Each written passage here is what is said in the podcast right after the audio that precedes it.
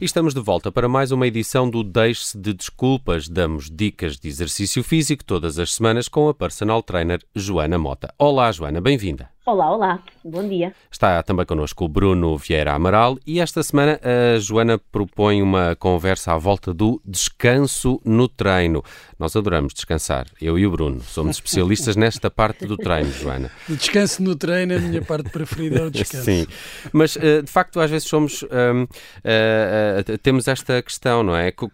O quão importante é o descanso entre os treinos e, e esta será uma problemática para atletas de alta competição competição ou também para aqueles que fazem exercício físico uh, de forma uh, menos profissional, diria. Joana, o que é isto do overtraining?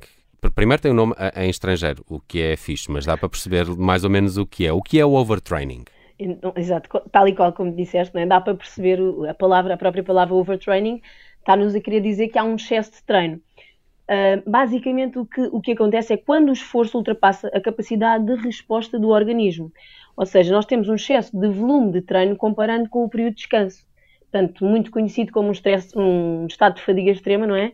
Que vai, vai, ter, vai ter repercussões, uh, quer em, em, termos físicos, quer em termos uh, psicológicos. Hum. Não são coisas que queiramos, basicamente é isto. Uh, Joana, fiquei curioso também para uh, perceber, e, e, e, isto, claro, varia de pessoa para pessoa, uh, uh o profissional de exercício físico que acompanhe uh, a pessoa é, é, que deve perceber e as suas limitações, se ela está em overtraining ou não, mas há sim uma medida mais ou menos universal, por cada hora de treino devemos depois descansar tantas horas até ao, à próxima sessão ou, ou não é assim linear? Uh, não é assim tão linear. É assim, uh, o que acontece é que pelo menos 24 horas nós, nós uh, pós-treino, é, é, importantíssimo descansar. Porquê? basicamente, não sei se nós já falámos disto em rubricas anteriores, como no caso do treino de força, porque nós, quando treinamos, nós damos um estímulo ao corpo, não é? Não, não sei se lembram naquela história que nós falámos do treino de força, de, da lei da sobrecarga. Basicamente, o corpo vai destruir o músculo e nós temos que repor o músculo que foi destruído. Não se lembras naquela uhum, brincadeira uhum. do Bruno de gastar energia para ganhar energia, para repor? Exato. E basicamente é isto nós treinamos, destruímos o músculo, mas depois nós vamos precisar de recuperar as reservas energéticas que foram utilizadas durante esse momento de contração de muscular como é que, o, que é que isto quer, o que é que isto faz? Se nós não descansarmos, esse momento não acontece. Portanto, isto depois, uh, basicamente, nós ficamos num déficit de energia. Ou seja, treinamos, gastamos energia, mas se não descansarmos, não a repomos, não é? Voltamos a treinar, sem descanso, não a repomos. Isto torna-se numa bola de neve e pode ter consequências muito graves. Mas este excesso de treino de que estamos a falar é treino entre sessões, não é o excesso de treino numa mesma sessão. No acumular, sim. Portanto, é, é, ao longo do tempo, é quando nós treinamos, por exemplo, mais dias e com mais intensidade do que temos capacidade para, para recuperar. Sim, sim, sim. Este processo de overtraining não acontece numa semana para a outra, não é? Isto é exatamente como tu disseste, no acumular de, ao passar do, ao, ao longo do tempo, não é? Principalmente acontece muito em atletas, por exemplo, em alturas de, de pré-época, uh, para a época não, desculpa, uh, antes de, de, provas importantes em que começam a aumentar realmente o volume de treino e não descansam, não estamos a falar numa situação de uma semana ou duas em que eu treinei dois dias seguidos, não, mas por exemplo, em pessoas que treinam sem acompanhamento ou vão, por exemplo, regularmente ao ginásio e treinam todos os dias, já não, vocês não, não são um mau exemplo, vocês não veem, mas existem não pessoas somos, aí não.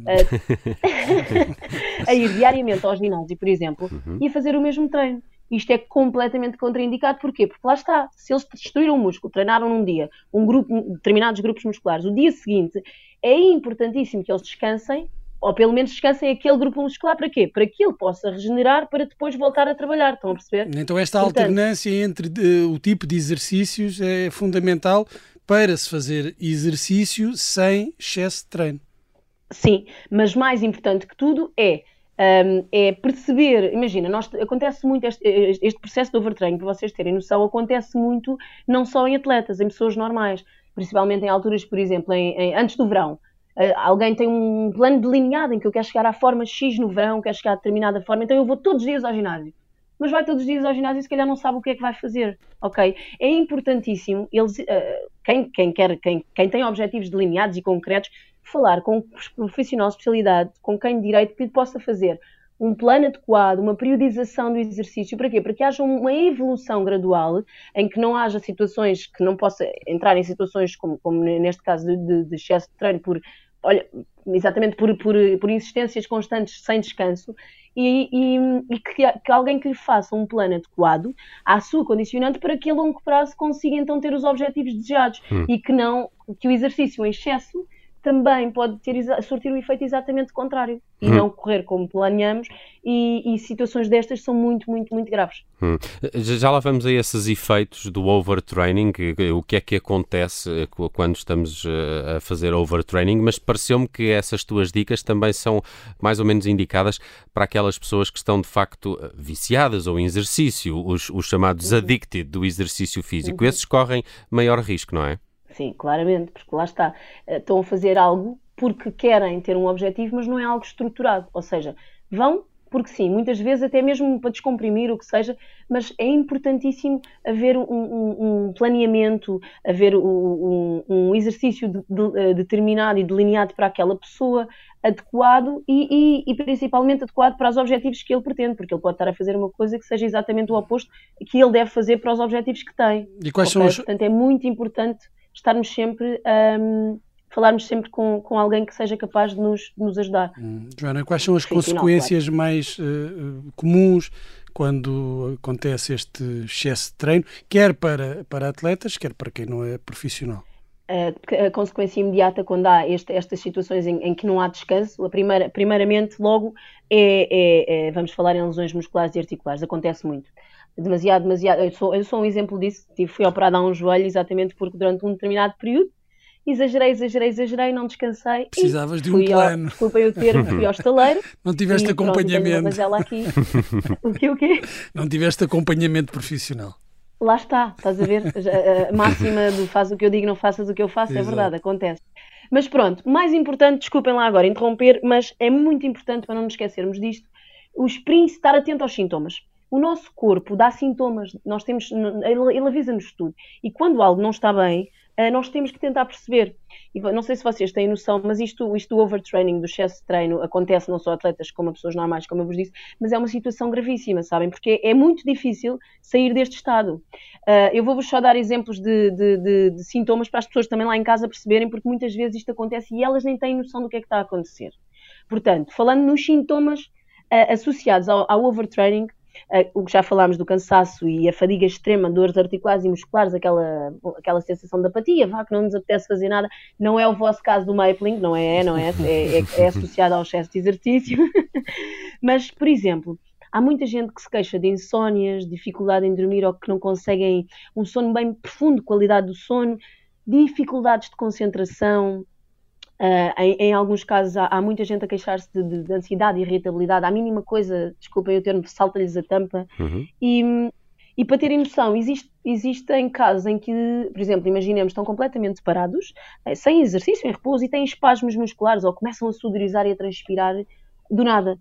Isto são tudo sintomas que nós temos que estar atentos, porque isto, é, isto são sinais claros de, de, de, de entrada uh, em overtraining.